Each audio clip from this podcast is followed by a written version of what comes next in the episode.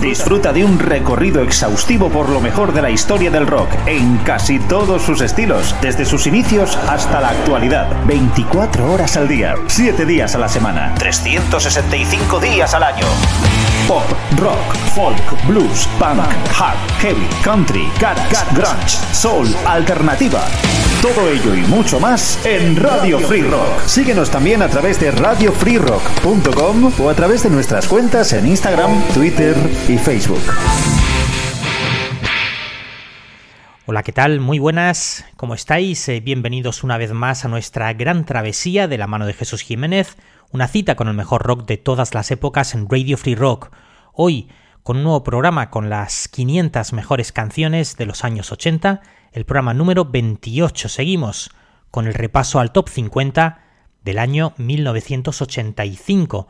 Comenzamos el programa con el puesto número 30. El tercer trabajo de Rem llevaba por título Fables of the Reconstruction, las fábulas de la reconstrucción, título circular, ya que si os fijáis en el CD, por ejemplo, en el lateral aparece el título invertido, es decir, Reconstruction of the Fables, la reconstrucción de las fábulas. Y es que este disco, tal vez uno de los menos conocidos del cuarteto de Athens, era pues una especie de recorrido por el folk rock alternativo de mitad de los años 80 por los parajes del sur de Estados Unidos, casas, granjas, tendidos eléctricos, campos de trigo, todo perfectamente representado en el tema Driver 8, un conductor de trenes que recorre esa travesía intentando llegar a su destino. El tema sería básicamente escrito por Peter Buck y el batería Bill Berry, canción que inspiraría, por cierto, musicalmente el corte Imitation of Life 15 años después. Arrancamos con Rem.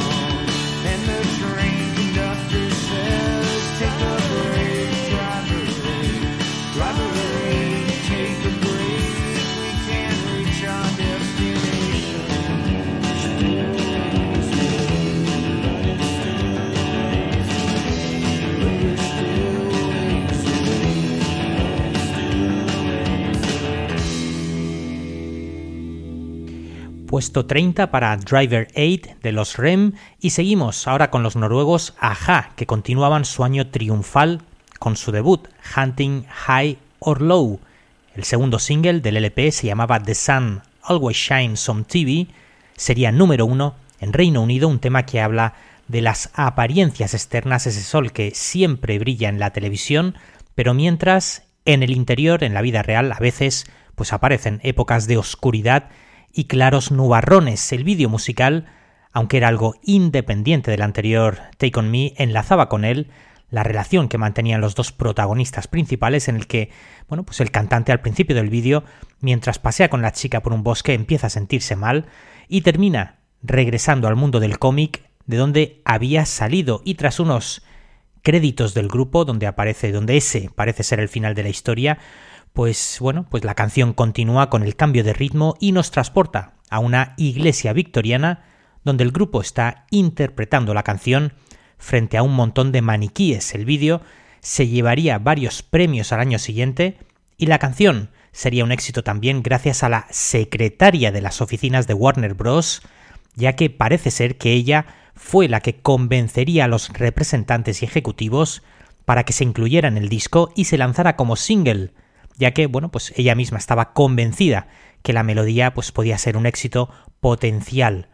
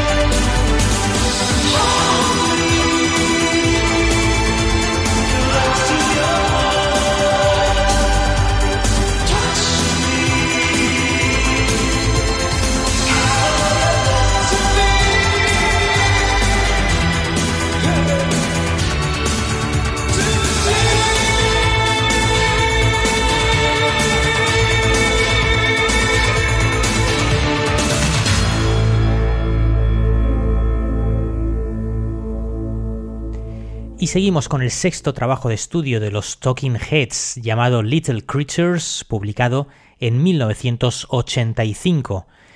Y en ese disco, pues con unos sonidos mucho más pop, había un tema genial llamado And She Was, y que, aunque estaba inspirado el tema y el vídeo parcialmente en las experiencias de una chica que conoció el grupo y que les contaría que de vez en cuando, pues tras un viaje de ácido, sentía como que, bueno, pues como que su mente y su cuerpo se dividían en dos y terminaba levitando. Eso inspiraría al grupo, aunque ellos, los Talking Heads, le darían un enfoque mucho más místico y espiritual, nada que ver con las drogas. Dicha persona sobrevuela las escuelas y edificios y es capaz de percibir y de alcanzar un punto de vista muy distinto, algo similar a películas como Qué bello es vivir o años después, El cielo sobre Berlín. Los Talking Heads, el tema And She Was, puesto 28.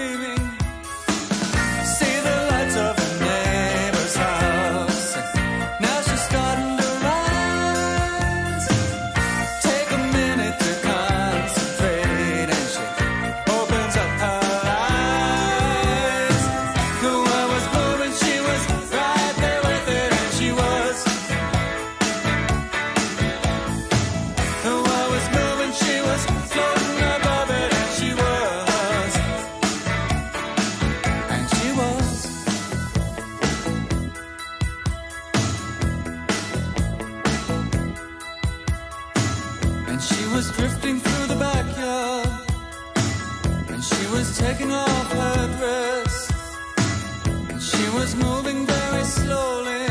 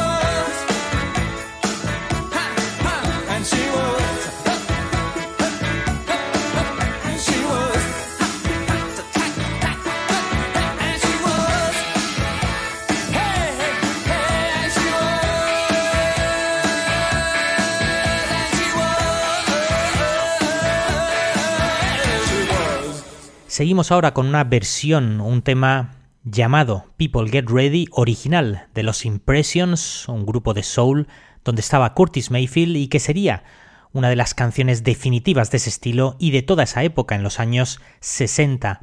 Un tema con una carga y un sentido de espiritualidad y comunidad muy potente basado en la música de iglesia y el gospel que escuchaba Curtis Mayfield cuando la compuso, cuando actuaba con un grupo de música gospel que tenía por aquella época.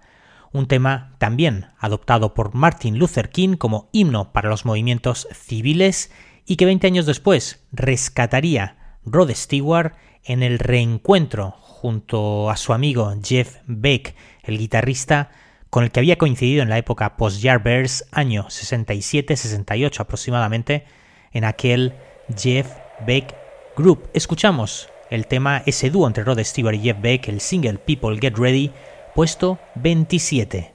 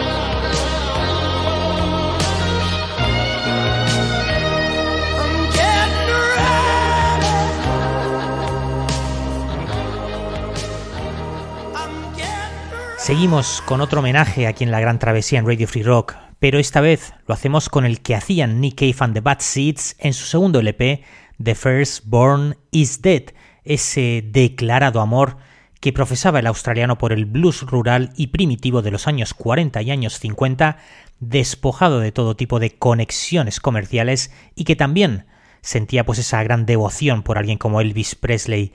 El título de ese trabajo, The First Born is Dead, el primero en nacer está muerto, era una faceta pues algo desconocida en la vida de Elvis, y es que él nacería con un hermano gemelo que, bueno, desgraciadamente fallecería al nacer.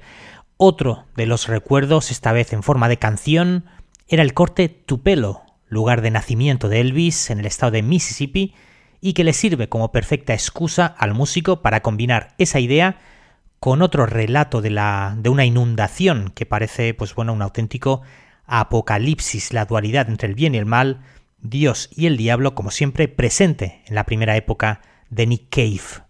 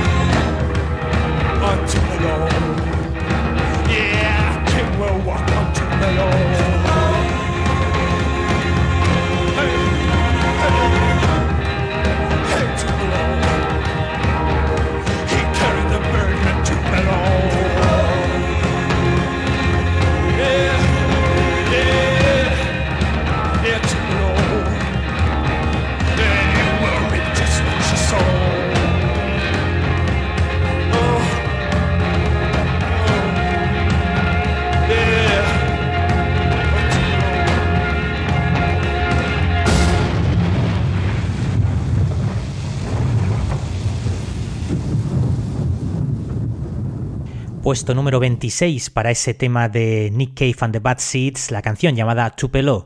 Seguimos ahora con un grupo formado a principios de los años 80, posiblemente uno de los One Hit Wonders de la época, y es que, bueno, pues esa década nos depararon unos cuantos. Se llamaban Mr. Mister.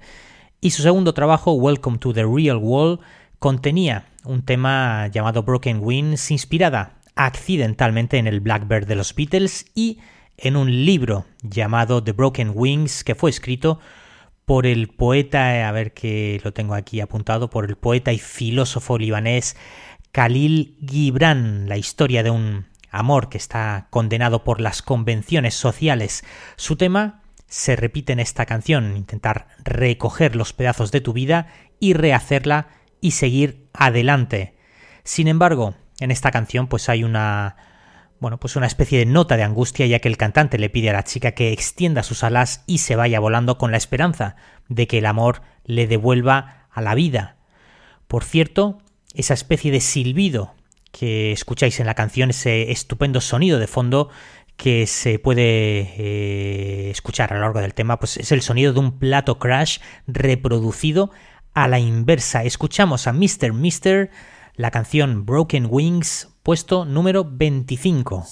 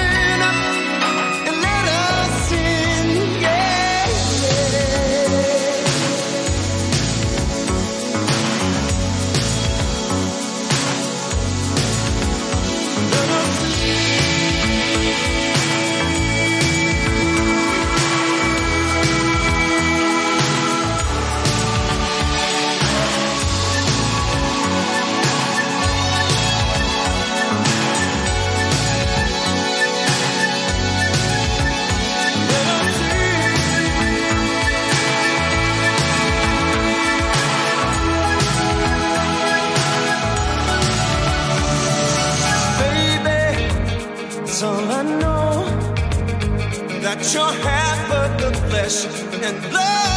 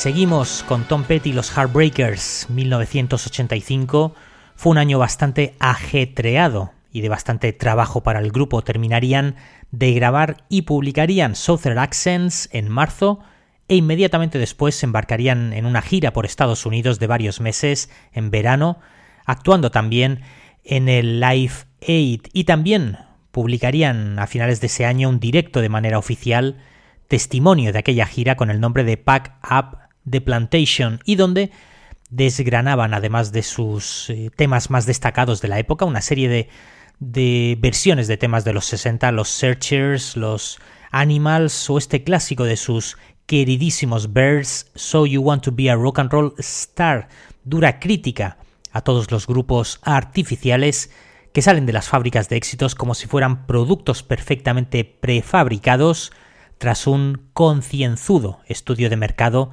caso de los Monkeys.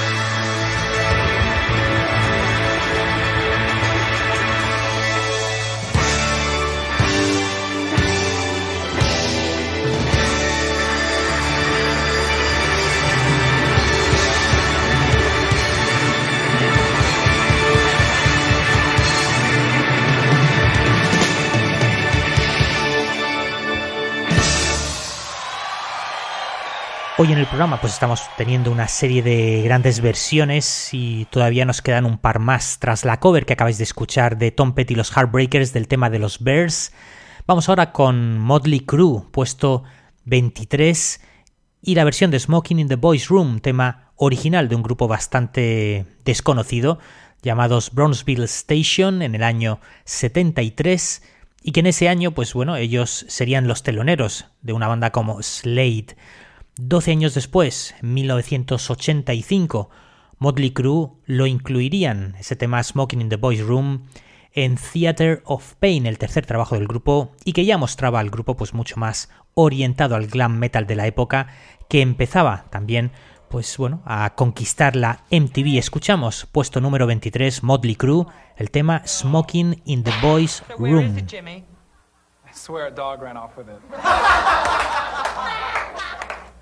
Principal's office. Back again, huh, Jimmy?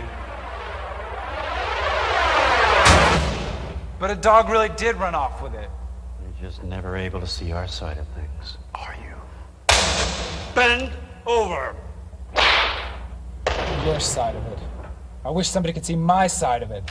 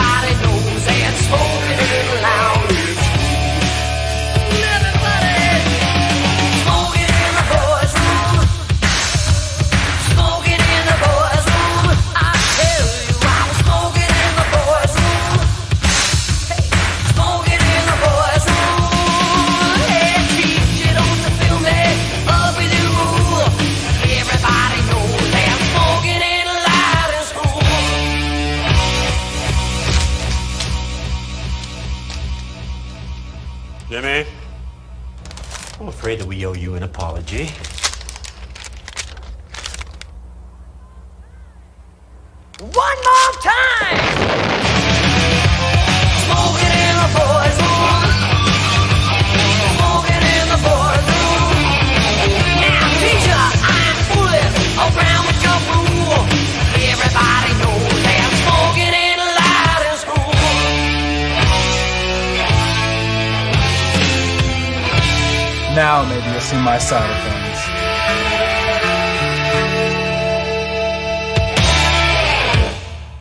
Seguimos con The Waterboys y su LP This is the Sea.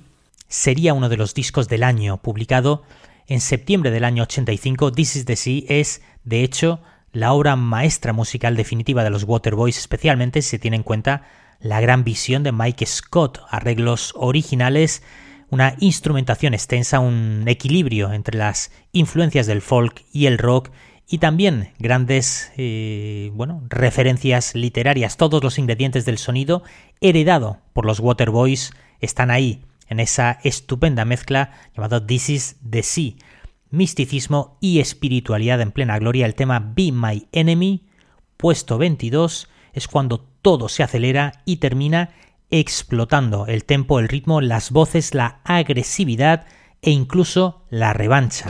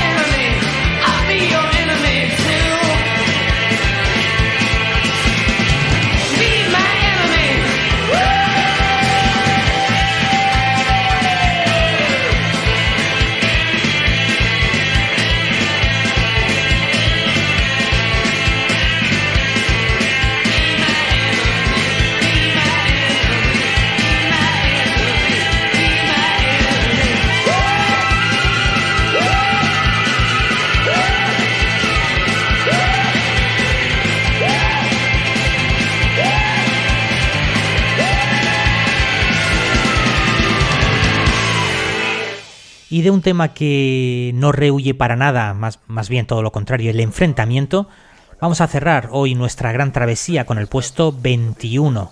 A pesar del nombre de la canción, War es un tema fuertemente antibelicista, número uno en 1970 por el músico Edwin Starr, ese ritmo funk potente que le empezaban a imprimir los músicos a muchos de los temas del sello Motown a principios de los años 70. War sería una de las primeras canciones del sello en hacer una declaración abiertamente política.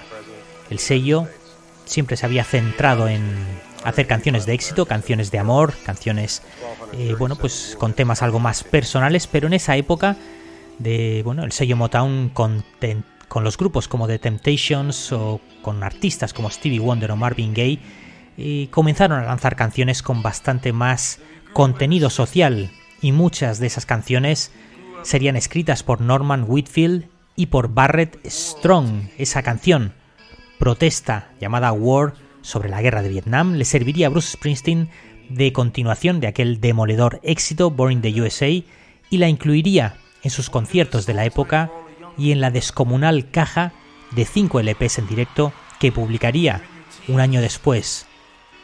Y con Bruce Springsteen llegamos hoy al final del programa, dándos las gracias a todos por vuestra compañía y a los mecenas también, por supuesto, por el apoyo. Lourdes Pilar, José Diego, Dora, Jorge Postal, Raf Suimne, Julián Fernández, Carlos Vilar, Juan Manuel Calero, Dani, Miguel Ángel Torres, Santi Oliva, Familia Pignatelli, Jesús Miguel Leticia, Joan Paz, Sementalex, José María Ugarte Echeverría y a, y a los colaboradores eh, anónimos. Muchas gracias por todo.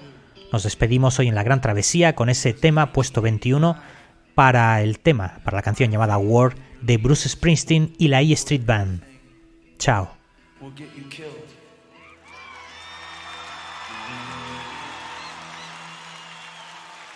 Because what I'm talking about here is